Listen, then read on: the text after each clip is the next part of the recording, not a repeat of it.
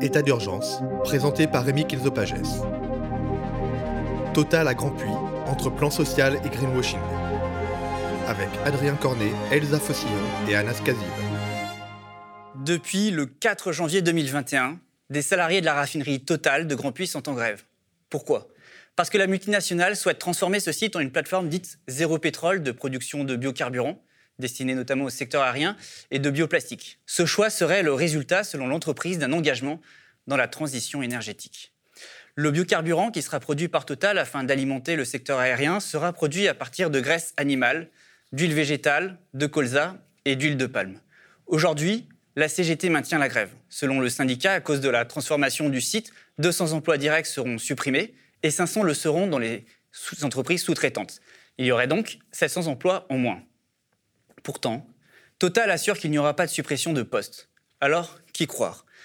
Ce matin, un rassemblement s'est tenu devant la tour Total à la Défense. Le but des grévistes, obtenir un accord de la direction. On va y revenir. Pour en discuter sur le plateau du média, Adrien Cornet, délégué syndical CGT à Grand Puy, euh, nous a rejoint. Il est l'un des leaders de cette lutte ouvrière. Bonsoir, merci d'être là. Bonsoir, merci à vous de m'avoir invité. Alors en face, Anas Kazib, vous êtes euh, l'une des figures du nouveau parti anticapitaliste, le NPA. Mhm. Euh, vous êtes également euh, syndicaliste à Sudrail et vous êtes un soutien actif de la grève de Grand Puy. Est-ce que vous allez bien? Ça va très bien et toi? Ça va, ça va très bien. Enfin, Elsa Fossillon, vous êtes députée du Parti communiste français, le PCF. Vous aussi, vous soutenez la grève. Merci également d'avoir accepté notre invitation. Merci, à vous. L'un des grands thèmes euh, de cette grève, c'est celui du greenwashing et de la transition écologique. C'est ce qu'on constate dans la communication de Total et dans ce que dénoncent à la fois la CGT, les grévistes, mais aussi les ONG environnementales. Alors, on va essayer de comprendre l'objet de cette lutte, ce front commun syndicaliste, ouvrier, écologiste. C'est l'objet de cette émission. On en discute tout de suite.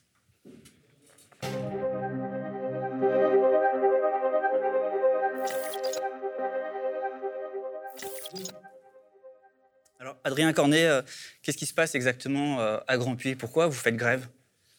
Alors, depuis le 4 janvier, on est en grève reconductible parce qu'on s'oppose au plan de suppression d'emplois de 700 postes, qui en réalité c'est 200 postes structurels chez Total et 500 chez les sous-traitants, sous prétexte de transition écologique. Alors qu'on sait que c'est une, une, pure et simple délocalisation en fait, des capacités de raffinage dans des pays où les normes sociales et environnementales sont moindres par rapport à la France. Et demain, c'est 700 jeunes qui ne pourront pas euh, voilà, se nourrir et trouver un emploi qui les éloigne de la précarité grâce à l'outil de travail qui est Grand Puy, parce que Total a décidé d'avoir comme obsession la rentabilité et le profit, comme c'est toujours le cas. Donc nous, on combat le fait que, d'une part, 700 suppression d'emplois, c'est très grave, et Total a largement les moyens de le faire, parce que alors, lors d'une des pires crises en fait économiques et sanitaires depuis euh, la crise des années 30, ils font encore 4 milliards de bénéfices, donc ils ont largement les moyens de maintenir l'emploi.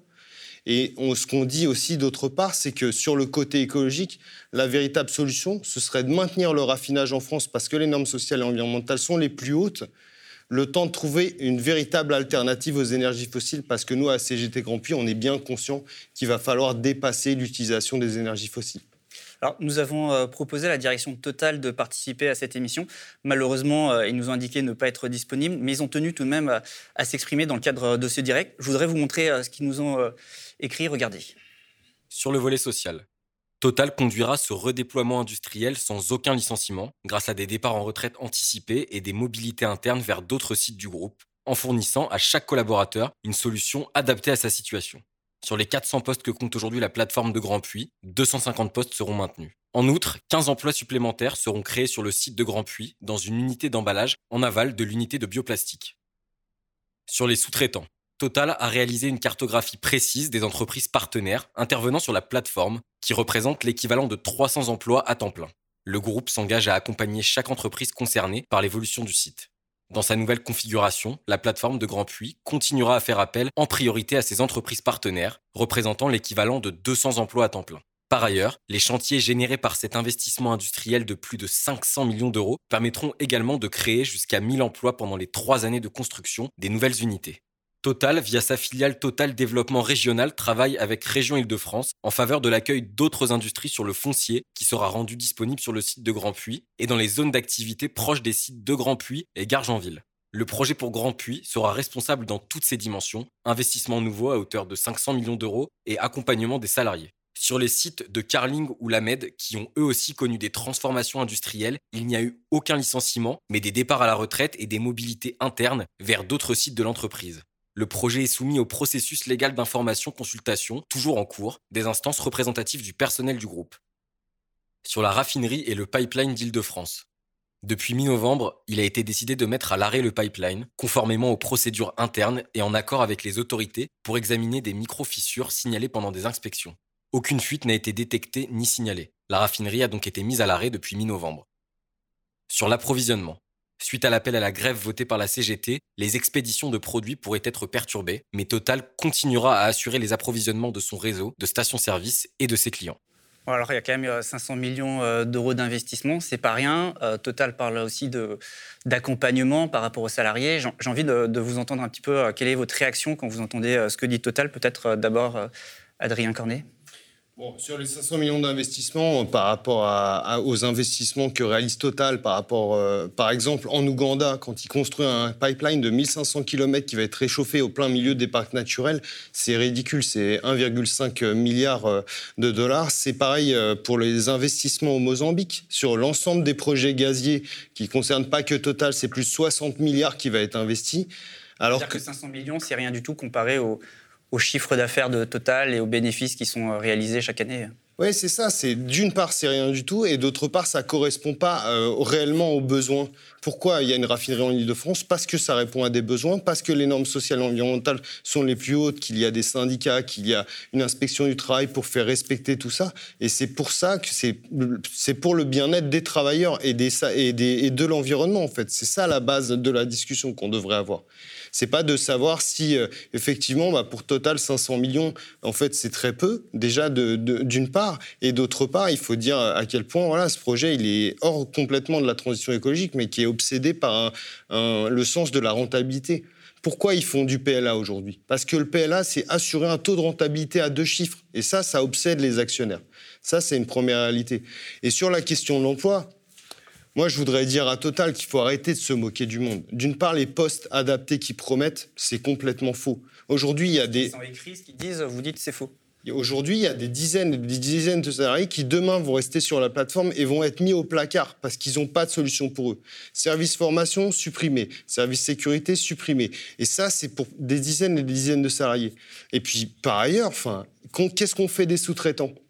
Il y a une semaine de ça, on a viré une centaine de sous-traitants. Ils ont été mis à la porte. Ça veut dire des intérimaires qui n'ont plus de boulot, qui ne peuvent plus remplir leur frigo. C'est pareil pour les CDD, les intérimaires. Ça, Total n'en parle pas, mais nous, on le dénonce en permanence. Il faut arrêter de se moquer du monde. Les mutations sont forcées. La plupart des gens ne veulent pas partir à 500, 600 km de chez eux, de leur famille, etc. Ça va engendrer des divorces, des risques psychosociaux, voire des suicides. Et ça, c'est une réalité, c'est ça un plan social. C'est pas le monde des bisounours. Maintenant, il faut qu'on arrête de se mentir. Les Fossillon, vous voulez réagir à ce que vous entendez bah déjà par rapport à la, communication de Total qui semble extrêmement euh, bien rodée, hein, c'est bien fait, c'est de bonne facture. Euh, on sent qu'ils ont l'habitude euh, de, ce genre de communication. Euh, et, je comprends qu'il y ait des doutes forts sur ce qu'exprime Total, parce qu'en termes de, à la fois de respect de l'environnement, mais respect des droits humains et des droits sociaux, on ne peut pas dire que ce soit les champions euh, dans, dans ce domaine.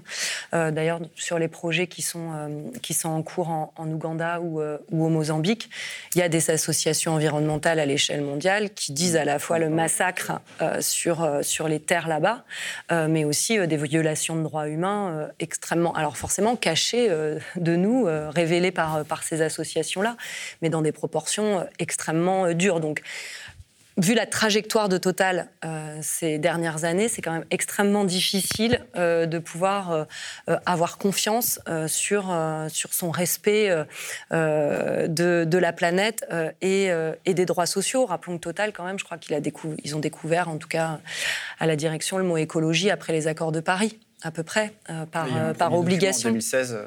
Mais je veux dire peut-être deux choses. D'abord sur, sur la grève, même si certainement celles et ceux qui, qui nous écoutent en ont conscience. C'est pas rien, cinq semaines de grève, et, Adrien vient de le dire.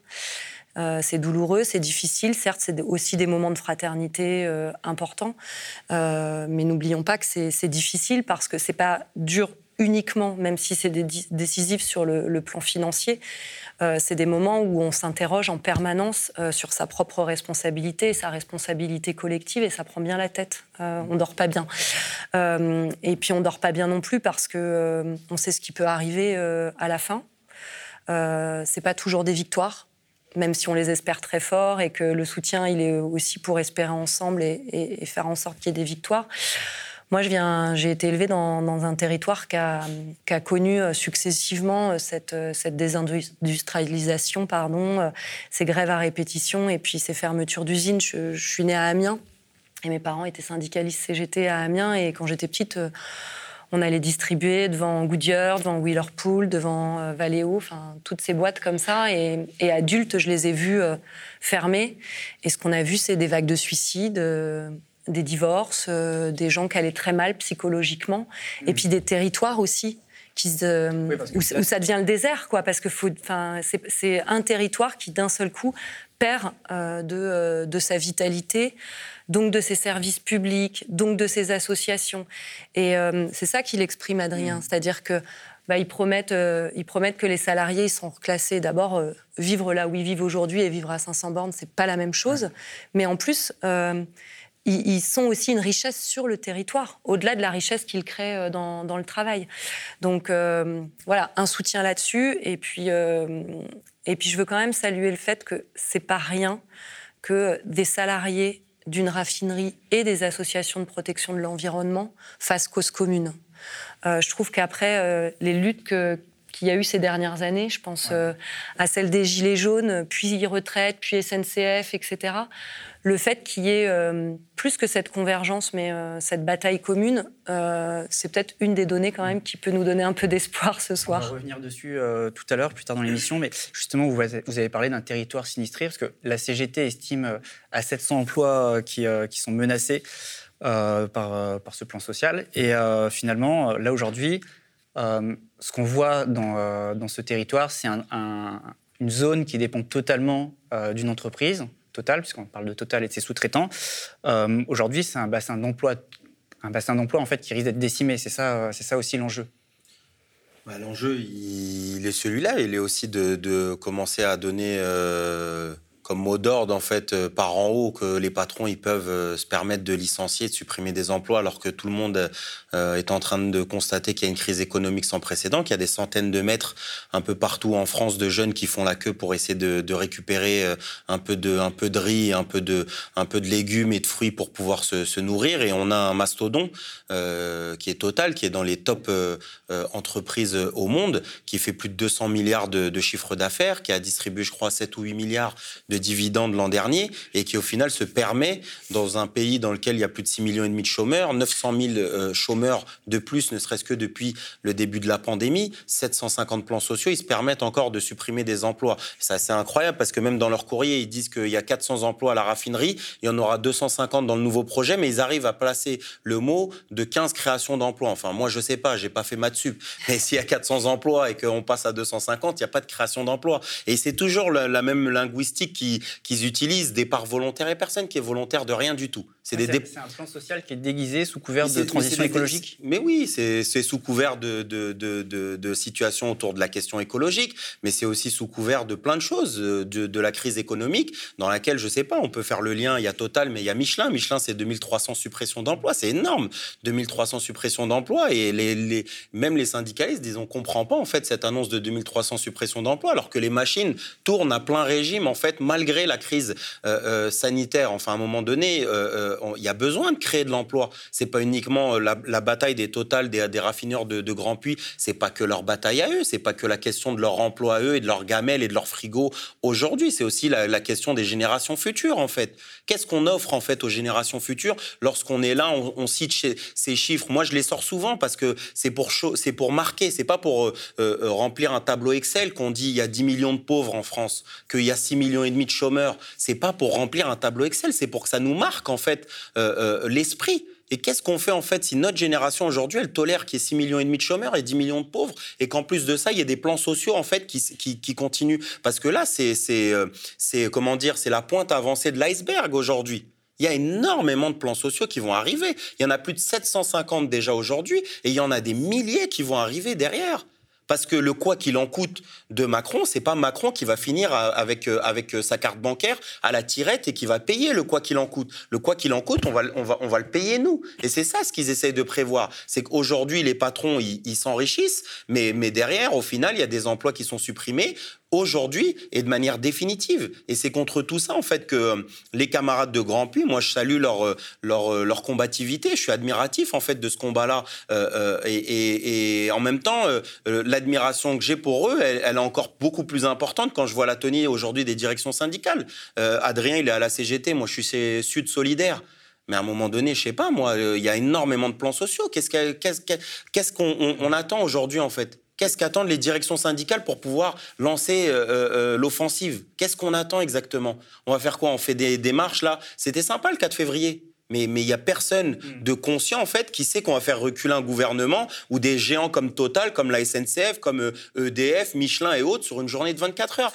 Vous, vous avez justement, si vous soutenez aujourd'hui cette grève, parce que vous, vous êtes cheminot, mm-hmm. donc à première vue, on peut se dire que ce n'est pas forcément le, le, même combat, mais pour vous, en fait, c'est une lutte de classe, finalement, euh, c'est ça dont il s'agit aujourd'hui. Si vous êtes engagé aux côtés d'Adrien Cornet, comme Elsa Fossillon, c'est parce que ce sont les ouvriers qui trinquent de ce type de politique Bah oui, déjà de, base, on va dire, euh, euh, oui, c'est toujours les mêmes qui, qui trinquent au final. Enfin, moi, je sais pas, je rappelle que Jeff Bezos, quand même, dans, la, pire crise de, notre temps, il a quand même réussi à faire 80 milliards d'augmentation de, sa richesse. C'est quand même assez incroyable. En quelques mois, en fait, il a doublé sa richesse, alors qu'on nous explique que c'était la pire crise, que les gens ils consomment plus, etc.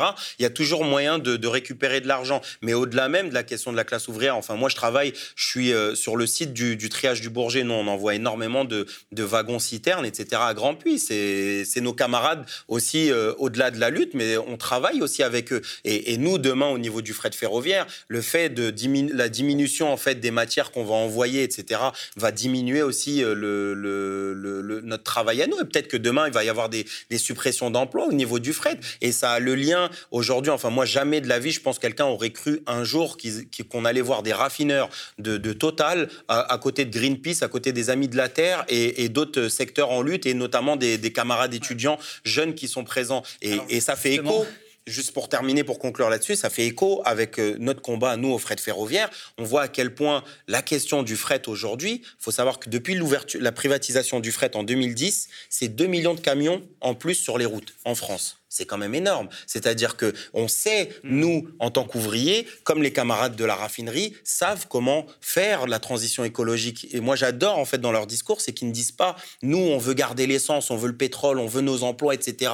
Laissez-nous tranquilles. Depuis le début, ils disent, non, on est prêt à accompagner, on est prêt à, batailler pour, pour euh, un, meilleur climat, pour des meilleures conditions de, de sanitaires pour tout le monde. Et c'est dans ce sens-là que nous, en tant que cheminots aussi, on se bataille. On se bataille pas juste parce que moi, je suis fier d'être à la SNCF et je dis il faut des trains. Non, parce que je considère que le train devrait être gratuit. Je pense que les gens, moi, je disais en, 2000, en 2018, il faudrait une carte vitale du ferroviaire. Comme on va à l'hôpital et on met sa carte vitale et on est content d'être soigné, eh ben moi, je considère qu'on devrait avoir une carte vitale du ferroviaire qui permettrait aux gens, même qui n'ont pas les moyens, de pouvoir voyager, de prendre les transports en commun sans être stressés par, le, par, euh, par se manger une amende. Et du coup, dans ce cas, Elsa Fossillon, quand une entreprise comme Total, Total parle de politique de transition écologique, euh, qu'est-ce que c'est De quoi il s'agit? Parce que là, par exemple, Total, elle se veut euh, la future euh, majeure de l'énergie responsable. Alors, on peut se demander qu'est-ce que c'est, quoi Il a de l'humour. L'énergie responsable? Patrick Pouyanné. Il a dit, ouais, effectivement, je ne sais pas à quelle, occasion, mais qui voulait être, que l'ambition, c'était de devenir le, major de l'énergie responsable. Je disais tout à l'heure que le sentiment, et pas que le sentiment, hein, c'est pointé par beaucoup d'associations, c'est que euh, Total a, découvert le mot écologie après les accords de Paris, euh, parce que des obligations euh, nouvelles incombaient à tout un tas d'entreprises, notamment de rapports, de pouvoir prouver qu'il y avait un respect de, non pas de neutralité carbone, mais de baisse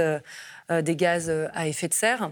Euh, et puis une pression aussi en termes d'image, parce que aujourd'hui, les citoyens de ce pays voient l'urgence climatique et ils pointent plusieurs responsables. On pourra revenir quand même sur les responsabilités gouvernementales hein, là-dessus, parce qu'il n'y a pas que Total qui est dans un monde isolé, qui peut pratiquer ces, ce type de politique. Il est accompagné par des politiques à l'échelle nationale et à l'échelle mondiale qui lui permettent de continuer à mener ses politiques. Mais ce qui est sûr, c'est que on voit bien qu'il y a une communication qui, depuis, depuis quelques années maintenant, sous la pression d'associations et, de citoyens, le pousse à montrer que eh bien, le pétrole, euh, c'est un, peu sale, donc il faut passer au gaz. Qu'il a fallu abandonner le charbon parce que ça, c'était vraiment très très sale. Euh, et puis qu'il faut investir dans quelques sociétés d'énergie renouvelable. Je veux dire là-dessus, il ne faut pas s'y tromper. Il le fait à la fois euh, sous cette pression pour montrer on appelle ça le greenwashing. Hein, donc, il y a des effets de com et pas que.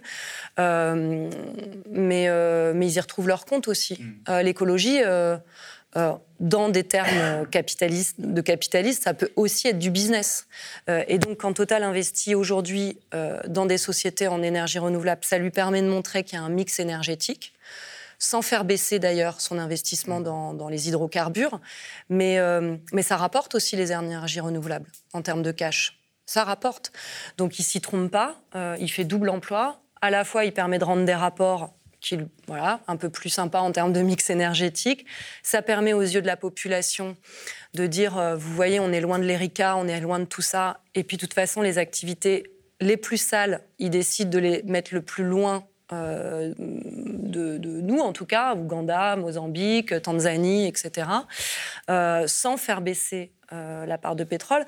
Ça ne veut pas dire que les salariés en France euh, certes, les normes environnementales et les normes sociales sont meilleures qu'en Ouganda, euh, mais vous voyez bien que la situation à, Grand Puy euh, montre que le respect des, normes sociales, elles sont mieux respectées. Mais enfin, ils ont que faire quand même de mm. celles et ceux qui, qui produisent la richesse dans le pays. Et donc, c'est d'abord, d'abord le profit euh, avant tout. Et euh, peut-être on reparlera de ce qu'est le greenwashing, mais euh, dans un premier temps, voilà. On en parle juste après, mais d'abord, on va parler de l'alliance écologiste et syndicaliste qui font front commun. Ce matin, il y a eu une délégation qui a rencontré la direction de Total au siège à la Défense. Pour le média, Irvine Magie y était, accompagné d'Elie Bonneton. On regarde le reportage, on en parle juste après.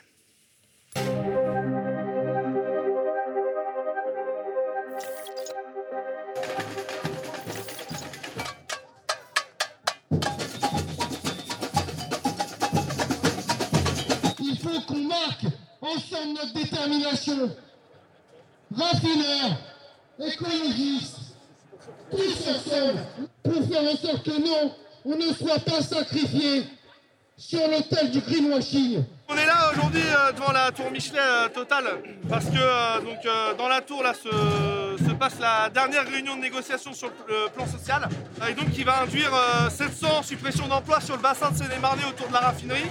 Donc on parle de 200 suppressions d'emplois directs emploi total et 500 emplois indirects entreprises extérieures, euh, les petits commerces, etc. Donc nous, clairement, ce qu'on attend, c'est qu'ils lâchent sur l'emploi. Le futur projet, il est impensé. Il y a des gros problèmes de sécurité en termes de risques psychosociaux pour les personnes qui vont rester, euh, pour euh, tout ça. Donc nous, ce qu'on veut, c'est que l'entreprise lâche sur les, emplois. On veut qu'ils mettent plus d'emplois sur la table. Et la deuxième chose aussi, c'est que le coup de com' de Total sur la transition écologique, moi, j'y adhère pas. C'est pour faire juste beaucoup plus de profit, se mettre sur le marché du biocarburant, mais en aucun cas, c'est penser réellement la transition écologique. On délocalise les capacités de raffinage, alors qu'en réalité, le raffinage le plus propre, il est en France, parce qu'on a des normes environnementales qui sont extrêmement élevées. Faire importer du produit fini, notamment d'Arabie Saoudite, là où les normes environnementales n'existent même pas, en réalité, c'est aggraver la pollution. Arrêtez avec votre com sur la transition écologique, c'est pas vrai quand on voit la taille de la tour, on se dit qu'il va falloir être nombreux pour la démonter. Quoi.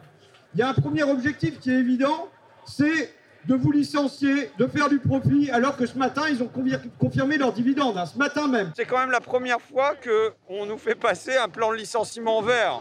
Là, c'est comme ça que c'est passé, présenté par Total. Je trouve que sur un cas comme ça, c'est vraiment euh, extrêmement positif et c'est une évolution des temps qu'on arrive à retrouver côte à côte la CGT et Greenpeace. On cherche euh, les chemins d'un dépassement dialectique d'une contradiction apparente. Parce que là, il y a un piège qui est tendu par Total, c'est de discréditer l'écologie. Parce que si l'écologie devient synonyme dans les classes populaires de licenciement, de baisse des salaires, de chômage et ainsi de suite, c'est la garantie que ça la flingue pour toujours. Et là où euh, c'est très fort, c'est que euh, c'est Greenpeace, les Amis de la Terre, les associations écolo, qui sont venus démonter cet argument des agrocarburants en disant aujourd'hui les agrocarburants sont pires que les carburants tout court pour la planète. Ils produisent plus de réchauffement. Les agrocarburants, c'est-à-dire c'est consister à planter euh, quelque part du, colza ou du tournesol pour, euh, pour le mettre dans les, dans, les, dans les carburants des véhicules. Et en fait, aujourd'hui, il y a tout un tas d'études qui montrent que les agrocarburants, c'est la pire idée euh, du siècle pour, soi-disant, lutter contre le dérèglement climatique, parce que finalement, l'empreinte carbone de ces agrocarburants, elle est parfois même plus élevée que, que des carburants d'énergie fossile. Ils veulent faire aussi du soi-disant du bioplastique, qui en fait n'a rien de bio, si ce n'est si le nom. Donc en fait, c'est un faux projet de reconversion écologique on a le sentiment que Patrick Pouyanné et toute la direction de Total se moquent des salariés euh, de, Grand Puy, se moquent euh, des écolos et de nos demandes sur la transition écologique. Et finalement, on a besoin aujourd'hui d'être ensemble aux côtés des salariés en, grève pour dénoncer effectivement cette mascarade. On ne prétend pas avoir toutes les réponses aujourd'hui, mais en revanche que la CGT, d'autres syndicats et des associations euh, comme les Amis de la Terre ou Greenpeace soient là aujourd'hui, c'est quand même un signe extrêmement encourageant qu'on est capable de dépasser parfois nos divergences ou nos priorités qui ne sont pas forcément les mêmes au départ et essayer ensemble de trouver des solutions qui soient bonnes pour euh, la protection de l'emploi et, pour, euh, et pour la transition écologique.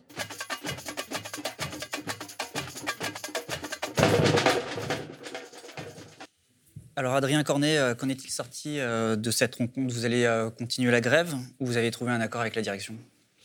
Non, il n'y a pas d'accord possible avec la direction, parce que de toute façon, le dialogue social, ça reste un leurre, et que l'entreprise, comme beaucoup d'entreprises capitalistes, ne comprend que le rapport de force en réalité.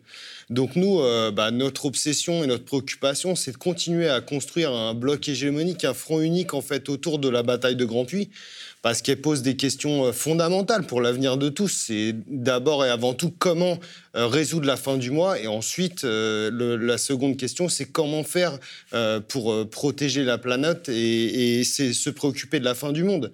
Donc ça, ça rassemble en fait ces deux questions, et, c'était très simple pour nous de, de, nous mettre autour de la table à Greenpeace, avec les Amis de la Terre, parce que voilà, il suffisait de mettre sur la table nos besoins en termes énergétiques, de, discuter, de dialoguer de qu'est-ce qui est propre et ce qui l'est pas. Et nous, euh, on avait une proposition simple qui peut être appliquée parce qu'on en a l'expérience, c'est de mettre la raffinerie sous contrôle ouvrier et de dire que maintenant, nous, avec notre connaissance de notre outil de travail, on pourrait empêcher, en tout cas réduire la pollution massivement euh, en, en REGR et en REGO, c'est-à-dire quand les dépassements sont euh, d'actualité, on arrête euh, l'outil de travail, on répare et ensuite on redémarre. Parce qu'aujourd'hui, le patronat, lui, il est obsédé par le profit et il n'arrêtera jamais la machine. Il continuera à rejeter, à polluer pour préserver ses profits, alors que nous, on veut préserver les rivières qui bordent Grand Puy, la terre qui borde Grand Puy, parce qu'on y habite, on y vit et on s'y baigne. Voilà, ça, c'est notre proposition et on, et on l'affirme, on peut le faire. C'est comme les travailleurs du fret du Bourget, travailleurs de l'Infrapol avec qui on a manifesté le 4 février. C'est des travailleurs qui connaissent, qui ont en main leur outil de travail et qui peuvent avoir une réelle proposition, déjà en termes de défendre leurs conditions de travail, mais au-delà pour la transition écologique, c'est-à-dire que voilà, faire des plans de circulation du fret, parce que les transports en commun, euh, le fret et les transports de personnes, c'est aussi une solution pour demain résoudre les problèmes de pollution et de transition écologique. Bah, le lien, il est très facile à faire.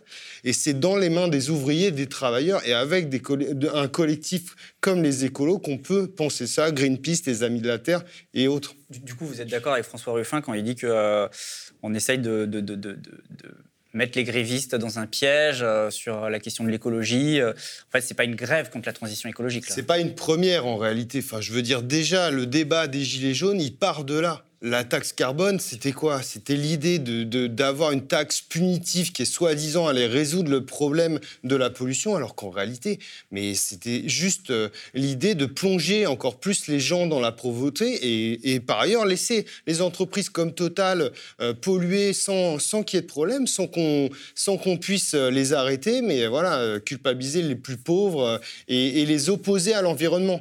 Effectivement, il faut dire que les travailleurs de Grand Puy aujourd'hui, leur première obsession, c'est euh, remplir le frigo. C'est, ils sont guidés par l'aiguillon de la faim, comme le, dit, comme le disait Marx. Donc maintenant, il faut se dire les choses. Si vous n'arrivez pas à les convaincre que cette question de fin du mois est résolue, vous n'arriverez pas à, les, à guider leurs préoccupations vers la fin du monde. Fin du monde, fin du mois, même combat. Fin du monde, fin du mois, même combat. Et commençons déjà par éloigner les gens de la précarité, parce que c'est une priorité pour qu'ensemble on se préoccupe de la fin du monde. Mais, tout de même, enfin, j'insiste un peu là-dessus, parce que vous vous dites finalement que Total, en fait, c'est du flanc, il n'y a rien d'écolo là-dedans, mais euh, quand même, la, question du euh, zéro pétrole, un jour, il va falloir sortir, euh, il va falloir en sortir. Est-ce que vous avez justement une alternative industrielle à proposer? Ben nous, justement, on se penche là-dessus avec les écolos, avec des chercheurs au CNRS qui sont spécialisés là-dedans. Mais il faut se dire les choses. La transition écologique dans le cadre du capitalisme n'existera pas. L'obsession première d'une entreprise dans le capitalisme, c'est le profit. Et, et ils n'auront que ça à la bouche, que ça en tête. Donc posons-nous la question de comment dépasser ce système pour protéger la planète, plutôt que de se raconter des histoires et, de penser mmh. qu'on va faire la transition écologique avec des entreprises comme Total. Ça, c'est une plaisanterie. Il faut arrêter de se dire des choses comme ça. Elsa Fossillon, euh, cette lutte, c'est une lutte euh, sociale, syndicale, mais est-ce que c'est une lutte euh, écologiste aussi?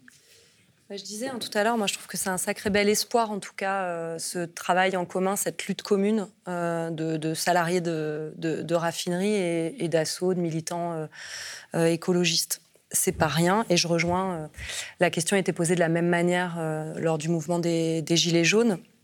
Et ce qu'on voit, c'est que non seulement il y a des grandes multinationales euh, qui, euh, pendant des années, des décennies, au nom, de la, au, nom du profit, euh, et sans se soucier ni du sort de leurs salariés, mais ni du sort de la planète, aujourd'hui se refont une santé et en plus font peser le défi climatique, le désastre écologique sur le dos des salariés et des citoyens, comme si c'était de leur responsabilité, non seulement la situation actuelle, mais ce qu'il faudrait faire pour demain.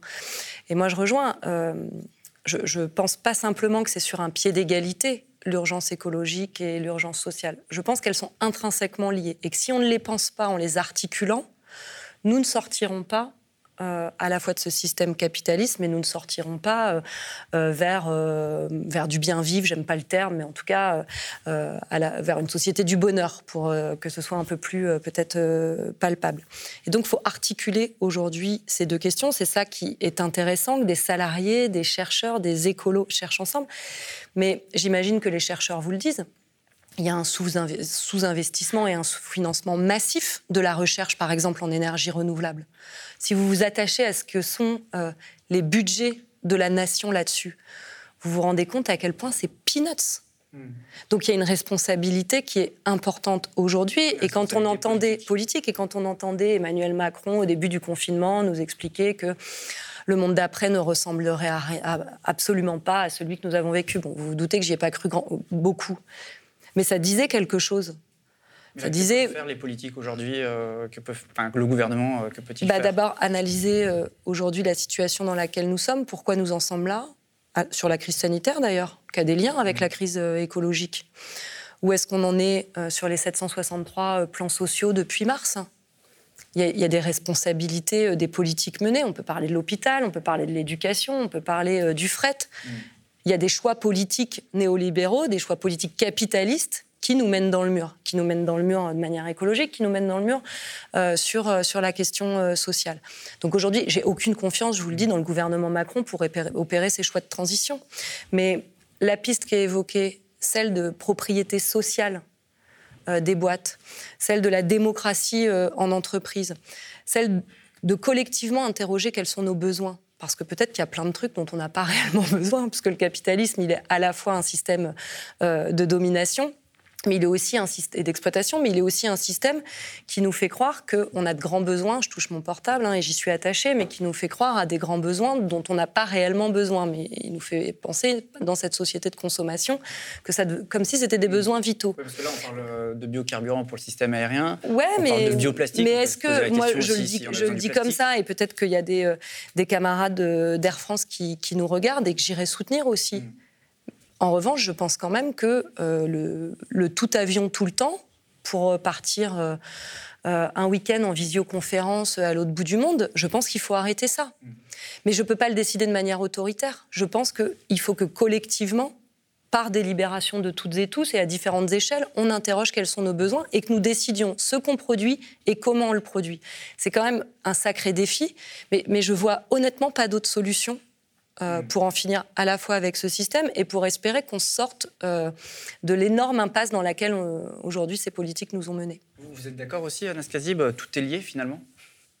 Oui, moi déjà, la question là sur quelle forme d'industrie, moi ça me rappelait une fois un camarade de Youth for Climate, il m'avait invité lorsqu'ils avaient fait leur occupation de, de rue là à Paris. Mm. Et il m'avait dit, ouais, mais toi, tu vois comment la solution euh, pour la transition écologique, etc. Et je lui avais répondu tout simplement la révolution. Et je pense que c'est ça notre, notre forme de, de, transition écologique. Enfin, Adrien a, a, bien fait de, de le spécifier c'est antagoniste, l'écologie et le capitalisme, ça, ça se mélange pas. C'est comme l'huile et l'eau. Euh, y a, y a, et, ça, là-dessus, il faut être ferme. Je donne deux chiffres, moi, que je rappelle très souvent et qui, sont, euh, et qui parleront à tout le monde. 57% des émissions de gaz à effet de serre, c'est l'effet de l'agro-business, d'accord? Donc pendant que Total euh, fait des pipelines en Ouganda et raconte sa vie ici, Bolsonaro, il participe à, la destruction de l'Amazonie pour faire des, des, champs de, de, soja pour le bétail.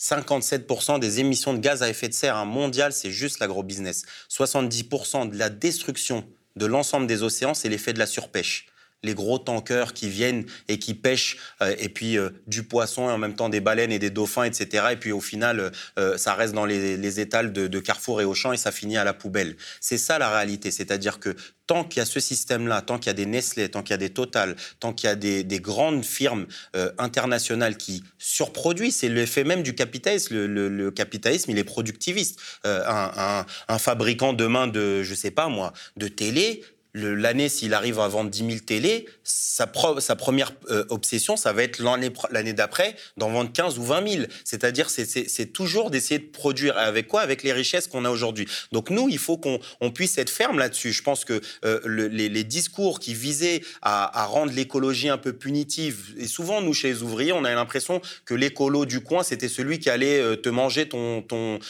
boulot. Ou bien que l'écologiste, c'était uniquement des pistes cyclables. C'est sympa les pistes cyclables, mais moi je dis que les écolos qui pensent que la seule question de l'écologie c'est les pistes cyclables et c'est de planter un arbre dans Paris, ce sont des charlatans, d'accord? Parce qu'on ne peut pas tolérer que d'un autre côté il y ait des Total et compagnie, il y ait des Nestlé, il y ait, des, la fonte des glaces, il y ait des, euh, euh, en Amazonie des, hectares entiers qui soient brûlés. De l'autre côté, penser qu'à Paris, parce qu'on est sur une piste cyclable, alors on va, on va se sentir mieux, on va respirer mieux. Ça c'est central. Maintenant sur euh, la question de tout à l'heure, Ruffin a dit quelque chose, moi qui, a dit c'est le regroupement de la CGT et de, l'écologie. Moi, je pense qu'il faut. Euh, la CGT n'est pas un bloc monolithique. Moi, je ne suis pas la CGT, mais la CGT n'est pas un bloc monolithique. L'alliance qu'il y a eu avec les raffineurs, c'est grâce aux raffineurs de Total. Qu'ils soient la CGT, Force ouvrière ou non syndiqués, c'est grâce à eux. C'est eux qui ont pensé bien en amont. Moi, je me rappelle au mois de septembre, ils avaient déjà contacté les Amis de la Terre, Julien Bayou et d'autres, pour faire, pour faire en sorte que dès le premier CSE,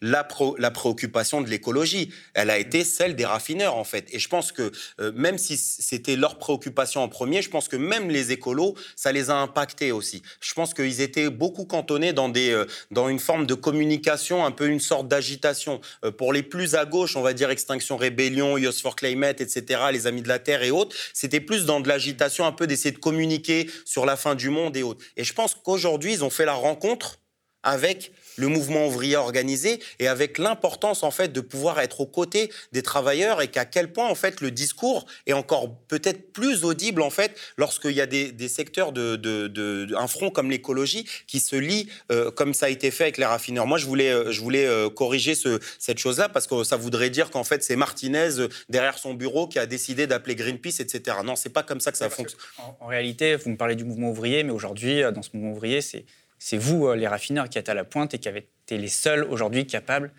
de, euh, faire cette chanson.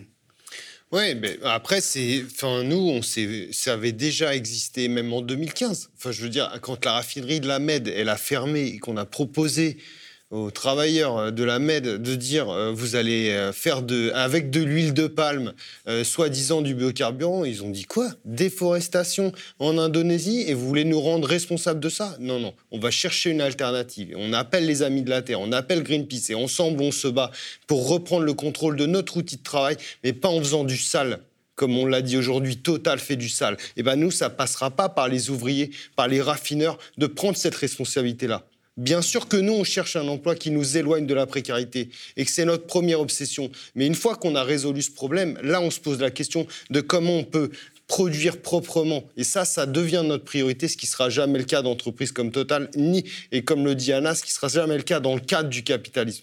Il faut arrêter. Quand Anne Hidalgo, elle veut dire, moi, j'ai un programme environnemental, moi, je pense à l'environnement, alors qu'elle donne euh, des marchés euh, à Total sur les bornes électriques, etc. Mais à quel moment elle se positionne sur un projet comme Grand Puy avec 700 suppressions d'emplois? Moi, je lui pose la question officiellement, là.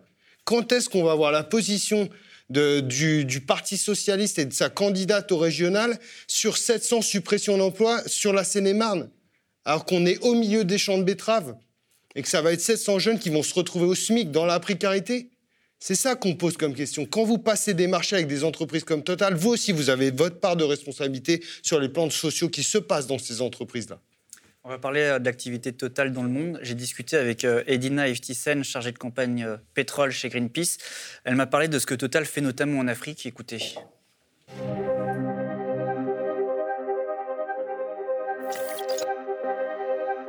Le projet en Ouganda, c'est un projet pétrolier.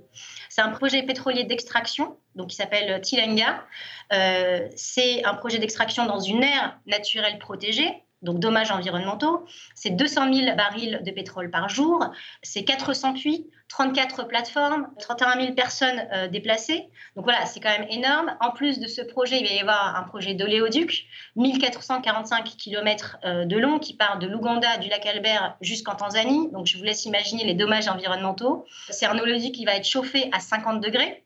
Euh, donc vous voyez le type de projet énergivore euh, que ça peut engendrer. L'oléoduc va passer par 178 villages en Ouganda et 231 villages en Tanzanie. Il y a un rapport édifiant sur le sujet qui a été fait par les Amis de la Terre. Au Mozambique, alors pareil, pour le coup, c'est un projet gazier, une véritable bombe climatique.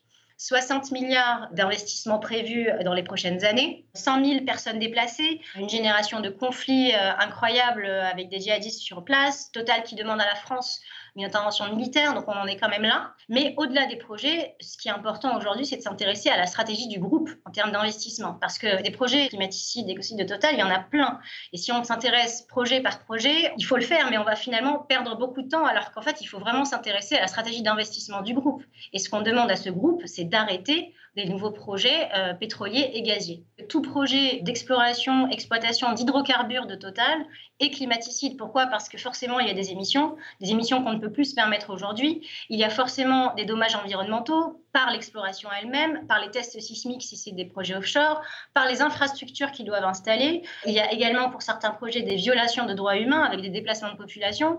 Donc aujourd'hui, le problème, c'est ça, c'est qu'il faut arrêter ces projets tout court dans les faits et dans les chiffres, c'est encore plus de 90% d'investissement dans les hydrocarbures. Elsa Fossillon, euh, c'est un problème que cette activité euh, de la raffinerie soit délocalisée, dans des pays où les normes environnementales et sociales sont moins contraignantes? Euh, Adrien l'expliquait tout à l'heure. Il dit on, garde ici pendant qu'on réfléchit et c'est essentiel. Et, je pense qu'il faut. il y a quand même déjà des solutions hein, d'ailleurs qui sont qui sont apportées pour pouvoir transitionner. Euh, moi, je suis sur des, délais courts, en tout cas, euh, pour pouvoir arrêter, euh, arrêter le, pétrole, y compris en Ile-de-France. Mais c'est sûr qu'on on peut penser, et on a des preuves, que quand c'est en Arabie saoudite, quand c'est en Tanzanie, quand c'est en Mozambique, c'est au prix à la fois d'expropriation, de, spoliation, de déscolarisation aussi d'enfants. Enfin, c'est lourd. Euh, c'est plus lourd, on va le dire comme ça, s'il faut faire l'échelle du pire, euh, c'est sûr que c'est là-bas qu'on va voir, euh, qu'on va constater l'échelle du, du pire. Mais ça signifie, à mon sens en tout cas, et pour rejoindre ce qui était dit tout à l'heure, que ça ne se fasse pas dans des logiques euh, de concurrence, évidemment, entre salariés, entre ouvriers des différents pays. Euh, c'est un mot qu'on prononce plus beaucoup, l'internationalisme, mais, mais je pense que ça, parlera, ça nous parlera à tous les trois. Euh, et donc, évidemment, c'est pas en répondant à la compétitivité, à la concurrence libre et non faussée. Et c'est en ça qu'on dit qu'une articulation d'un projet social et écologique, eh bien, pas ça se règle pas, c'est pas soluble dans un projet capitaliste. ça ne veut pas dire que on est sur un fonctionnement par étapes qui consisterait à expliquer qu'on fait la révolution et que, en attendant, on laisse les choses se faire, se faire comme telles.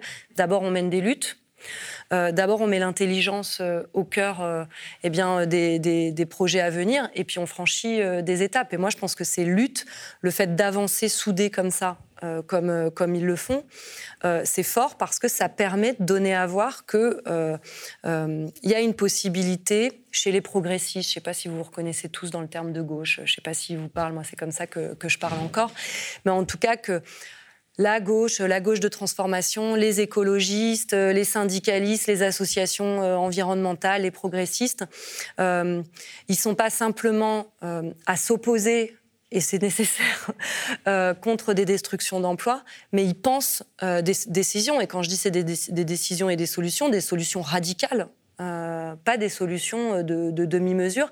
Et moi, je pense qu'elles sont pas simplement possibles, elles sont absolument nécessaire. Et quand on pense, on peut légiférer. Et quand euh, euh, je reviens sur, euh, parce que par exemple, quand on nous explique qu'on va faire des agrocarburants, pour expliquer que c'est mieux que le pire. Bah, D'abord, il y a plein de scientifiques qui expliquent que pas, ça semble pas mieux. mais en plus, ça nous montre combien faut penser la transition en, en, pensant un peu à tout en même temps. Et, si on prend des terres agricoles pour pouvoir euh, produire euh, eh bien, des agrocarburants pour pouvoir se déplacer. Je reviens sur la question que je posais tout à l'heure. C'est quoi nos besoins? Nos besoins, ça va être de se nourrir, ça va être de nourrir toute la planète. Euh, nos besoins, c'est de pouvoir avoir un travail qui a du sens. nos besoins, en tout cas moi c'est comme ça que je les développe, je veux bien en discuter avec d'autres, ils en ont peut-être d'autres, mais c'est d'avoir une qualité dans, dans, nos relations. Nos besoins, c'est d'avoir de la culture. Eh ben, tout ça, il y a un moment, euh, ça rentre pas avec de la demi-mesure et ça rentre pas euh, avec des logiques euh, de profitabilité. Aujourd'hui, ces débats, vous êtes député, on ne les a pas à l'Assemblée nationale. On, est loin de légiférer et d'empêcher Total ah bah, d'agir de la sorte. Moi, j'avais proposé il y, a, il y, a, deux ans une proposition de loi qui permettait d'interroger comment l'épargne populaire, livret A, LDDS, etc., n'allait pas financer justement des projets liés aux énergies fossiles.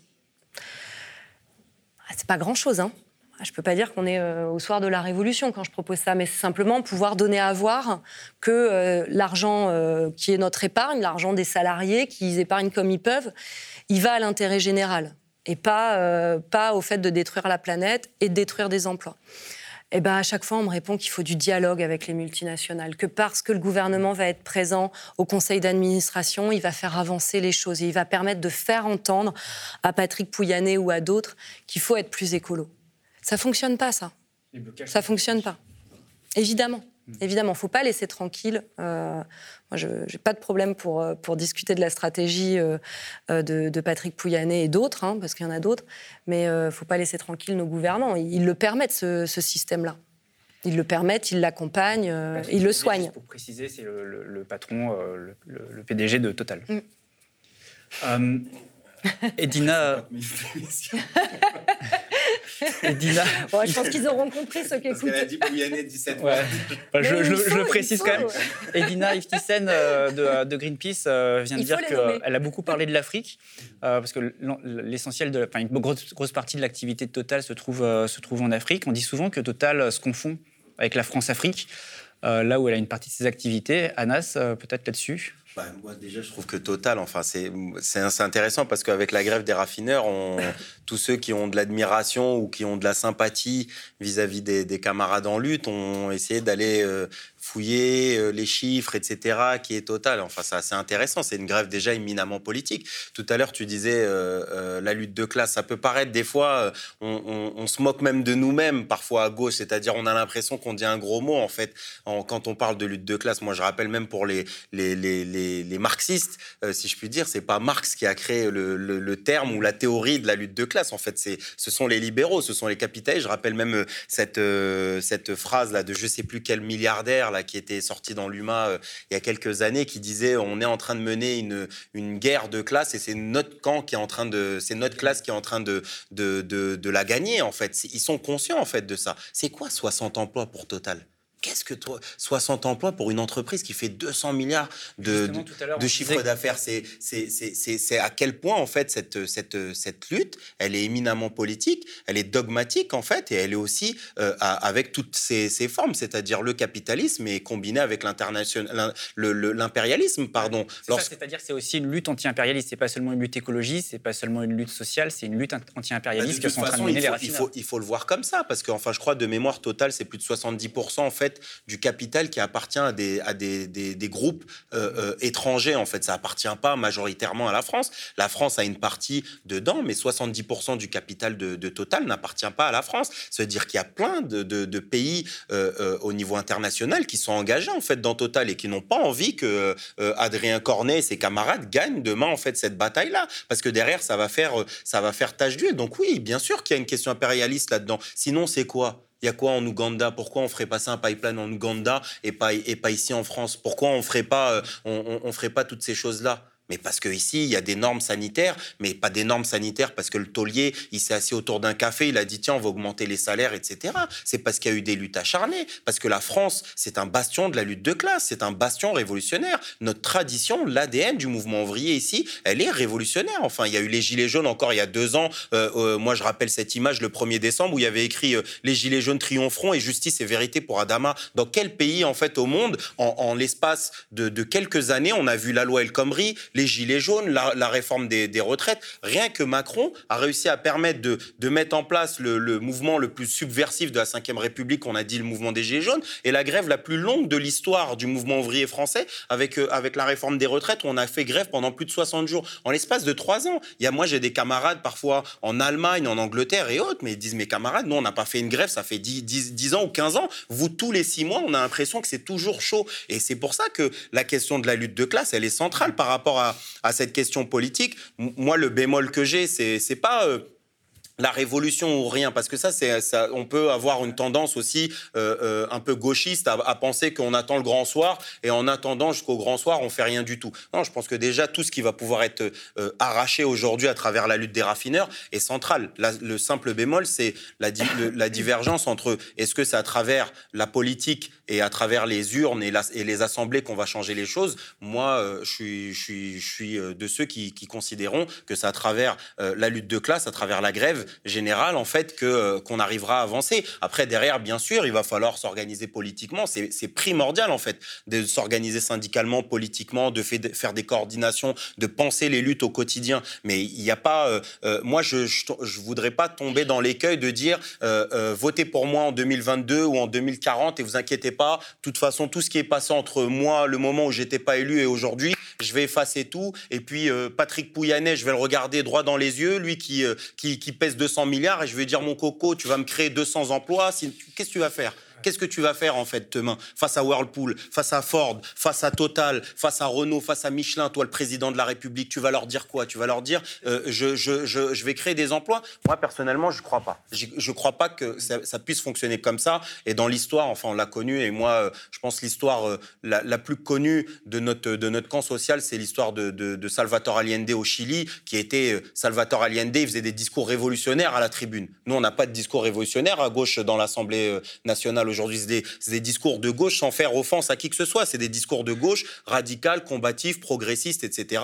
Mais il y a personne qui met au centre la lutte de classe. Il y a personne qui regarde les députés et qui regarde Castex dans les yeux et qui dit moi je suis pour la déstabilisation de ton pouvoir bourgeois parce que ton pouvoir bourgeois il est en train de supprimer 700 emplois. Et moi toutes les grèves et toutes les luttes je les soutiendrai jusqu'au bout pour retourner votre pouvoir et j'espère que ce sera les, ouvriers, la population qui prendra le pouvoir. Et, et pour l'instant, pour l'heure, on n'y est pas encore. Mais bon, euh, moi j'ai. Juste pour dire, dans le grand débat euh, au sein de la gauche, hein, puisque c'est des débats Ah, historiques, oui. c'est des débats historiques. Euh, Il y a peut-être une chose sur laquelle on peut être d'accord, c'est que de toute façon, euh, s'il faut gagner euh, électoralement à un moment, il faut le gagner à partir d'une mobilisation populaire. Sinon, ça ne sert pas à grand-chose. Parce que tu peux rien mettre en place si tu n'as pas cette mobilisation populaire. Et que cette mobilisation euh, euh, populaire, je, pense qu'il faut qu'elle se fasse euh, sur, sur, sur des bases radicales, évidemment. Alors, si tu révolutionnaire, radical, mais qu'en tout cas, tu as besoin d'une société mobilisée euh, pour pouvoir euh, gagner et transformer. Parce que gagner pour pas transformer, ça ne sert pas à grand-chose. Oui, quoi qu'il arrive. Enfin, même pour euh, les, personnes qui sont sur le positionnement électoraliste. faut des enfin, quoi qu'il arrive, moi, je, notre histoire, elle est celle-là. Elle est que on n'a jamais rien obtenu dans ce pays à travers une boîte de vote et, et un, verre de café d'un patron qui s'est dit tiens, si je faisais ça, si je mettais les 35 heures et si j'augmentais le SMIC, et ça, ça n'existe pas. C'est toutes les, tous les moments, ça a été des moments arrachés par des grèves importantes et notamment avec énormément de combativité. Et c'est, euh, euh, comme disait euh, Trotsky, c'est lorsqu'ils ont peur de tout perdre qu'ils commencent à céder. Et tant qu'ils n'ont pas peur de tout perdre, c'est là où ils, se permettent de, mettre, de mettre encore la, main, la main sur les choses. On va poursuivre avec une autre interview. On a un peu de retard, désolé. Celle de Cécile Marchand des Amis de la Terre. On a discuté de greenwashing et de la politique de Total. on en discutera juste après.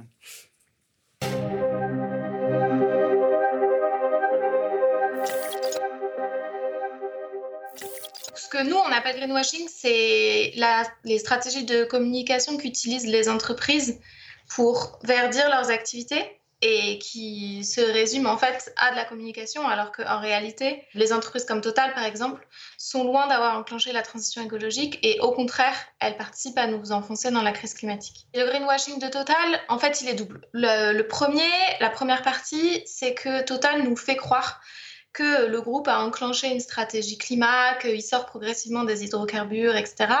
La réalité, c'est que la majeure partie des investissements Total aujourd'hui, ils restent dans le marché des hydrocarbures et que la sortie qu'ils ont prévue est bien trop lente euh, par rapport à la crise climatique. La deuxième chose, euh, c'est que le greenwashing de Total, euh, il est aussi sur le type d'activité qu'ils proposent à Grand Puy. Ils font croire qu'à Grand Puy, la plateforme Zéro Pétrole permettra de développer des activités qui sont compatibles avec la transition écologique. Or, nous, on a analysé les activités qu'ils proposent et que ce soit la production d'agrocarburants, la production de bioplastique qui n'a de bio que de nom et le recyclage de plastique, en réalité, sont loin d'être des activités qui sont vertes. Et au contraire, en fait, ce sont des activités qui permettent à Total de préserver ses intérêts dans des filières que sont les carburants et le plastique, filières qu'il faudrait transformer radicalement euh, en baissant la consommation à la racine. Or, Total ne veut que les transformer à la marge et au final invente des solutions qui sont pires que celles basées sur les énergies fossiles. C'est vraiment le dossier typique dans lequel Total utilise ce greenwashing pour masquer la casse sociale et c'est en ça que c'est totalement hypocrite et irresponsable. Aujourd'hui, des entreprises comme Total ont la pression de par euh, l'opinion publique. Et donc, pour répondre à cette pression, qu'elle soit réputationnelle ou qu'elle provienne de leurs actionnaires par exemple, ils développent une stratégie qui leur permet de faire croire qu'ils engagent cette transition alors qu'ils sont bien loin de le faire. Les choix que Total fait pour Grand Puy, ils sont guidés avant tout par les profits, laissant de côté à la fois les travailleurs et la transition écologique. En fait, ce que Total est en train de faire à Grand Puy, c'est vraiment le pire euh, qu'on puisse faire, c'est d'une part faire porter le chapeau à des travailleurs, de l'autre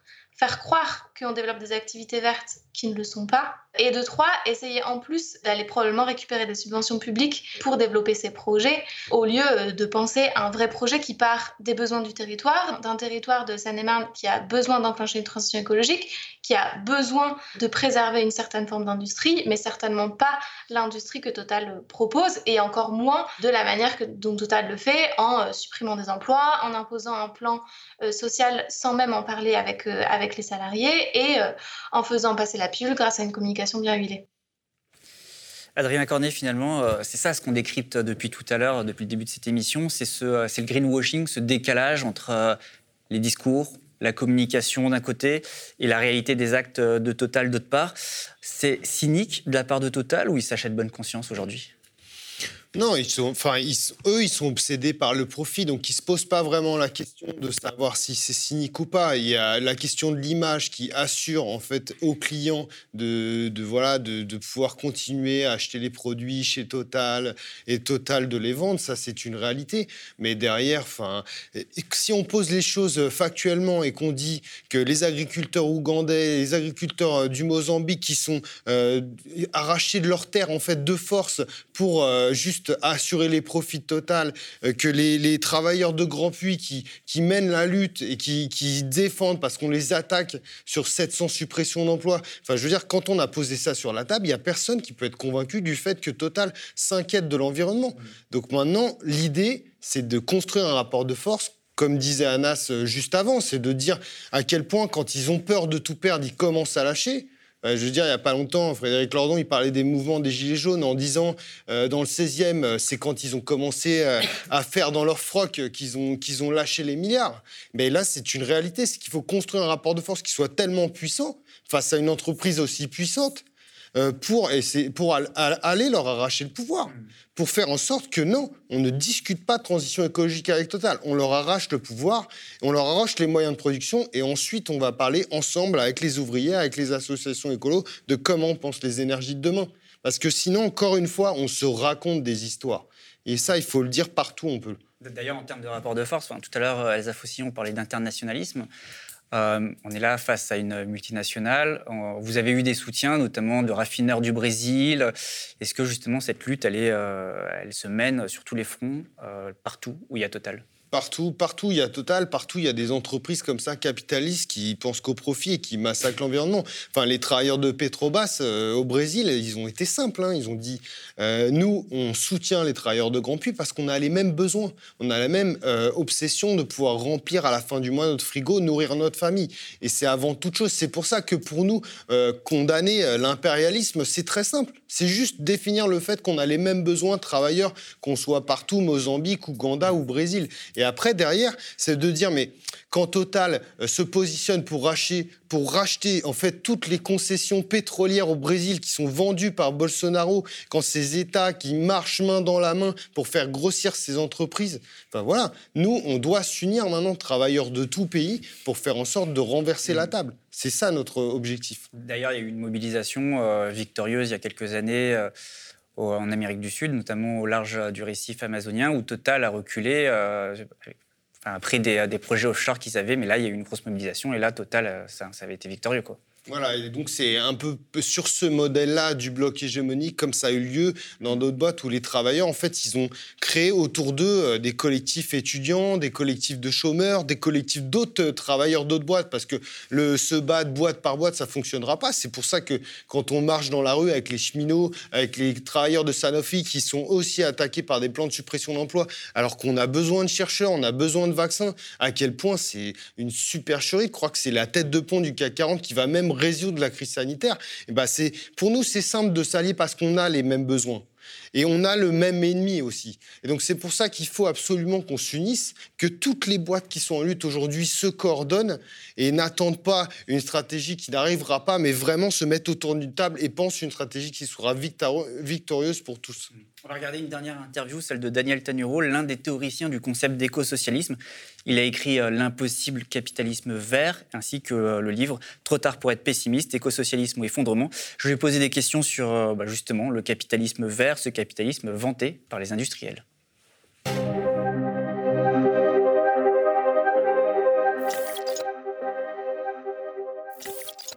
Capitalisme vert, en fait, c'est une contradiction dans les termes. Il n'y a pas de capitalisme vert possible. Il y a des capitaux verts parce qu'il y a des capitalistes qui veulent faire du profit partout où il est possible de faire du profit. Si on peut faire du profit en produisant des éoliennes, on produit des éoliennes. De même qu'on produit euh, des voitures qui fonctionnent euh, au carburant fossile. Donc des capitaux verts, ça existe, mais le capitalisme vert, c'est impossible. Parce que pour sauver la planète, il faut produire moins, transporter moins, partager plus et le faire démocratiquement. Et produire moins et transporter moins, ça va complètement à l'encontre de la logique du profit maximum et immédiat qui est celle du capital. Depuis la COP 21 à Paris, toutes les grandes multinationales, notamment les multinationales de l'énergie fossile, ont fait un tournant radical dans leur discours. Avant la COP 21, leur discours était un discours de réticence ou de résistance, en gros, face à la transition écologique et énergétique.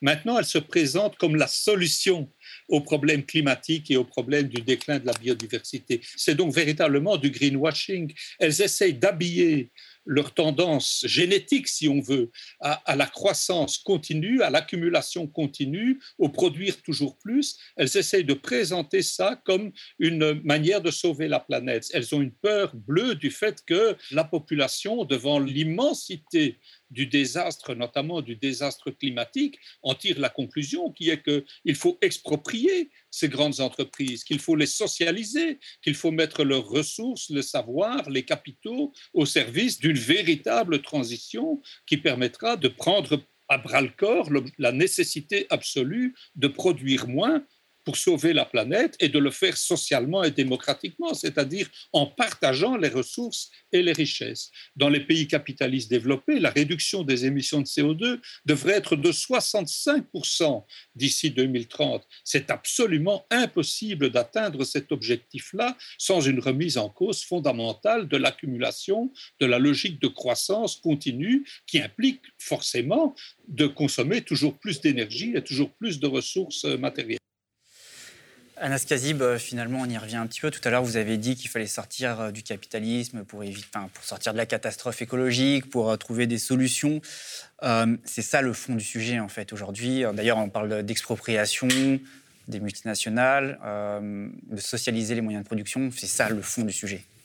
Parce qu'il y y a urgence, en fait, aujourd'hui. On n'est plus dans le c'est plus une, sorte d'utopie, en fait, où on se dit dans 20 ans, dans 30 ans, etc. Enfin, on voit au quotidien, ne serait-ce que voir euh, euh, là, euh, en, France, avec les inondations encore, il y avait déjà la tempête Alex il y a, quelques, je je vais même pas en dire quelques mois, parce que j'ai plus l'impression que c'était il y a quelques semaines, je crois, octobre ou quelque chose comme ça. Enfin, on voit la récurrence, en fait, entre les périodes de sécheresse de plus en plus importantes, ne serait-ce que dans les dix dernières années, en France, systématiquement, on a battu le record de sécheresse. Et, puis dans la même période, on voit de plus en plus d'inondations, ne serait-ce qu'en France, ne serait-ce qu'en France.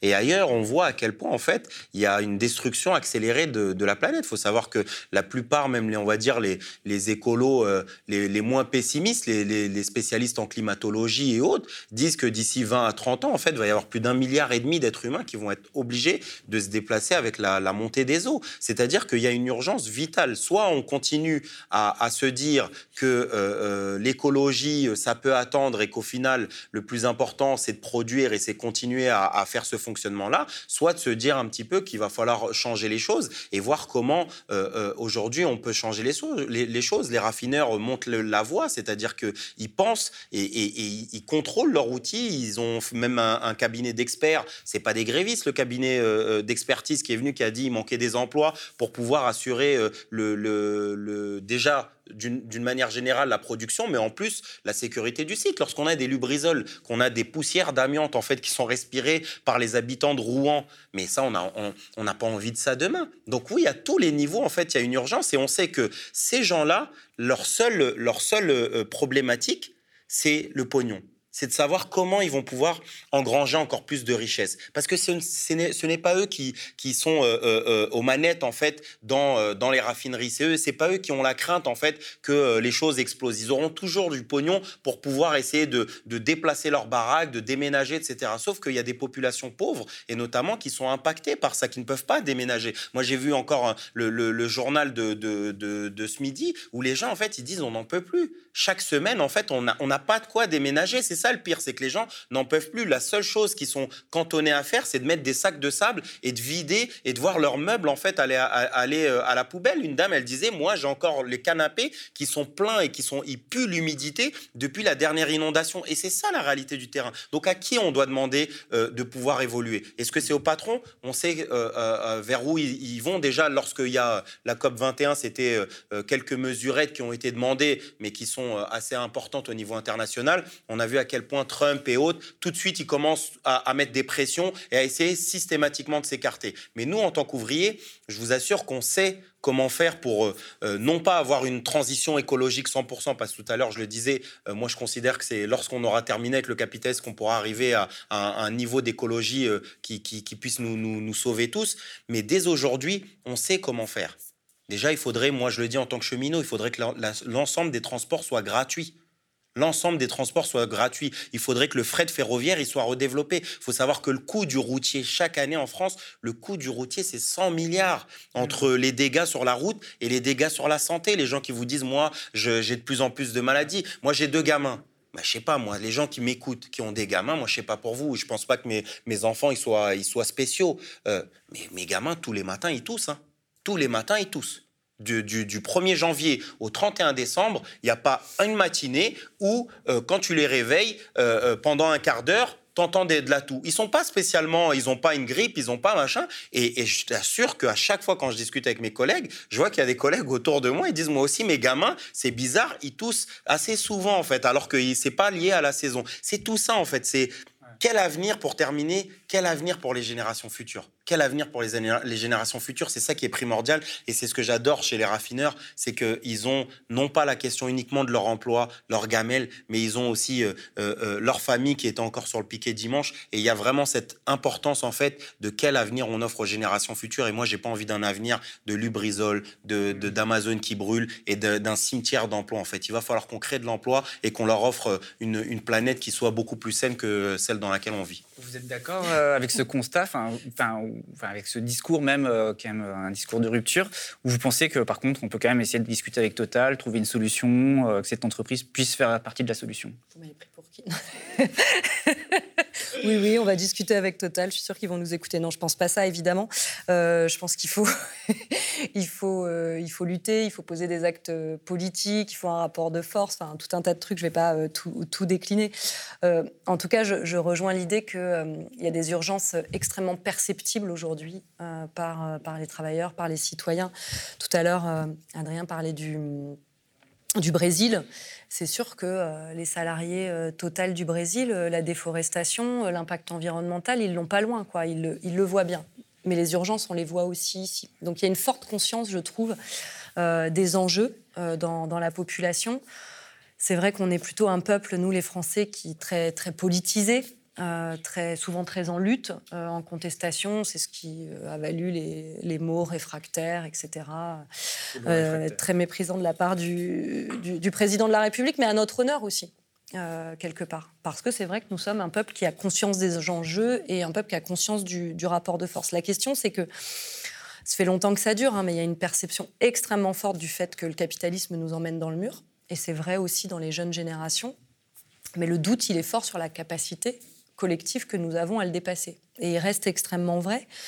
Et d'ailleurs, dans une période de crise comme celle que nous traversons, je trouve que toutes les périodes de confinement, etc., de- des expériences de solidarité qu'on a, pu, euh, a pu voir et vivre, euh, elles disaient l'aspiration à autre chose. Mais on voit bien que la crise, elle nous emmène aussi dans un moment de doute euh, sur notre capacité, chacun et chacune, à nous en sortir. Donc forcément, il faut... les luttes comme celles qui sont menées là, qui sont aussi des, luttes de recherche active, je ne sais pas si c'est le bon terme, mais elles posent à la fois un rapport de force et puis elles travaillent euh, les solutions pour la suite. Euh, c'est important parce que ça permet de poser des actes tout de suite, de donner de l'espoir, de donner à voir quel type de transition euh, on peut opérer. Moi, je crois aussi qu'il est important d'incarner des perspectives politiques. Parce qu'à un moment, il y en a qui voient, euh, qui voient des gouvernants euh, prendre, euh, faire des choix, des choix qui vont contre eux. Ils sont capables de dire qu'ils sont en colère contre ça. Et en même temps, pour le moment, il y a du mal à les déstabiliser politiquement, réellement. Alors c'est vrai, au moment des Gilets jaunes, ils ont dû faire des choix, etc. Mais c'est des choix de recul. C'est pas, euh, ça va pas permettre de euh, euh, faire baisser comme il faut les gaz à effet de serre, la température qui grimpe, les destructions d'emplois, etc. Donc si, si on veut des mesures radicales, oui, il faut du rapport de force, il faut des perspectives politiques et il faut donner à voir à celles et ceux qui aujourd'hui identifient ces urgences, pointent du doigt des solutions, l'articulation sociale et écologique, mais doutent de notre capacité collective à faire le poids. Adrien Cornet, euh, je, vous, laisse le, mot de la fin. Vous avez, euh, avec vos collègues, il y a une délégation qui a rencontré la direction. Aujourd'hui, euh, je ne sais pas ce qui s'est dit exactement, mais vous, qu'est-ce que vous aimeriez dire à votre direction? Quel est le message que vous aimeriez faire passer? Bah, De toute façon, nous, notre message euh, qu'on passe à la direction et qu'on passera demain encore et après-demain, c'est de dire à quel point euh, on lâchera rien, en fait. Que en permanence, vous allez entendre parler de Grand Puy, que ce soit sur le média ou dans d'autres espaces. euh, Dès qu'on aura la parole, c'est pour dire à quel point demain, aujourd'hui, vous, vous faites un Bridgestone déguisé, demain, vous allez faire un Lubrizol, et nous, on vous laissera pas faire. Parce que nous, on est conscient du risque et on est conscient que si on vous laisse faire, vous mettez en danger les travailleurs de Grand Puy et les habitants de Seine-et-Marne. Et ça, c'est hors de question, ça passera pas par nous. Donc la lutte, elle va être permanente elle va être quotidienne. On va interpeller l'État pour qu'il prenne ses responsabilités, notamment la directe, parce qu'elle doit rendre un avis sur le plan social. Et on attend la directe au tournant en disant ne laissez pas faire, ne laissez pas faire total sur ce massacre social, sur ces risques qui sont psychosociaux, qui sont sanitaires, qui sont sécuritaires au sein de la raffinerie même. Ne laissez pas faire ça. Et une fois qu'on aura passé cette étape, ce sera en permanence qu'on organisera le rapport de force pour faire en sorte qu'on gagne demain. Mmh. Mais c'est sûr qu'on ne pourra pas le faire seul. C'est sûr que ce n'est pas 90, 100 raffineurs qui vont pouvoir se battre seuls contre Goliath, contre un monstre comme Total. Il va falloir qu'on soit partout en train d'appeler au front unique, au rapport de force, au bloc hégémonique et qu'on lâche rien. Et voilà, franchement, il faut prendre conscience de ça. Reprenons notre avenir, reprenons euh, la société en main. Euh, n'hésitons pas, euh, nous-mêmes, travailleurs, à faire de la politique, parce que quand on pose la question de la politique pour les travailleurs, quand c'est le patron, quand c'est Patrick Pouyanné qui est directeur cabinet de François Fillon, ça pose de problèmes à personne. Mais quand c'est les travailleurs qui font de la politique, ça impose du problème. Donc nous, on pose la question de reprendre en main la société. Et c'est pour ça qu'on construit le rapport de force, qu'on discute, qu'on parle et qu'on essaye de penser demain l'avenir de nos enfants et de la planète aussi. Je la dirais juste pour préciser, pour ceux qui nous regardent, c'est la direction du travail. Il y a une caisse de grève pour ceux qui veulent euh, vous soutenir, qui est en ligne également. C'est ça. Cotis Up, caisse de grève, Grand Puy, vous trouvez ça sur tous les moteurs de recherche. c'est important. Et, participer. Il faut leur donner des thunes. C'est la seule grève euh, à plus de 35 jours euh, euh, en reconductible. Il y a pas. S'il y avait, s'il y avait 2000 boîtes en lutte depuis 30 jours, il n'y a pas de problème. Mais il faut donner, quoi. Il faut participer. enfin voilà, quoi. On dit les gens, ils ont économisé avec le, Covid, ils peuvent aller faire des, explorations en, en montagne qui donnent des thunes euh, aux, raffineurs de Grand Pu pour les aider à, tenir. C'est primordial. Le, comme on dit, l'argent, l'argent, c'est l'argent, c'est le nerf de la guerre. Je vous remercie tous les trois euh, d'être venus, euh, d'avoir participé à cette émission. nous allons évidemment continuer à suivre cette lutte. Vous dis à très bientôt. Euh, d'ailleurs, il y a des prochaines dates de mobilisation, c'est déjà ou... Pour l'instant, non. jeudi, on a une, une, grosse assemblée générale qui se tiendra à huis clos parce qu'on a des discussions profondes à avoir sur comment on pense la stratégie de demain. Et bien sûr, après, euh, la semaine d'après, ce sera direction, donc la direction de l'inspection de travail à Melun pour lui dire à quel point on est très attentif et on va être très nombreux à la regarder sur la décision qu'elle va prendre sur le plan social euh, à Grand Puy. Bah, nous aussi, on va suivre ça de très près. Euh, merci aussi à toute l'équipe du Média qui a participé à cette émission. Régie, Élie Bonneton et Romain Madoud, au cadre Léo Legat et Bertrand Bernier, au son Jordan Escoda, au montage Alexis Debaille, au graphisme Adrien Colra. Merci aussi à Nicolas Maillard et Erwin Magie qui ont couvert le rassemblement de ce matin. N'oubliez pas, le média n'existe que grâce à votre soutien pour qu'on puisse continuer à produire des émissions comme celle-ci. Devenez sociaux, faites des dons, partagez nos contenus, likez, parlez-en autour de vous. Moi, je vous dis euh, à très bientôt. Bonne soirée. Le média est indépendant des puissances financières et n'existe que grâce à vos dons. Soutenez-nous sur lemediatv.fr. Et pour ne rien rater de nos contenus, abonnez-vous à nos podcasts.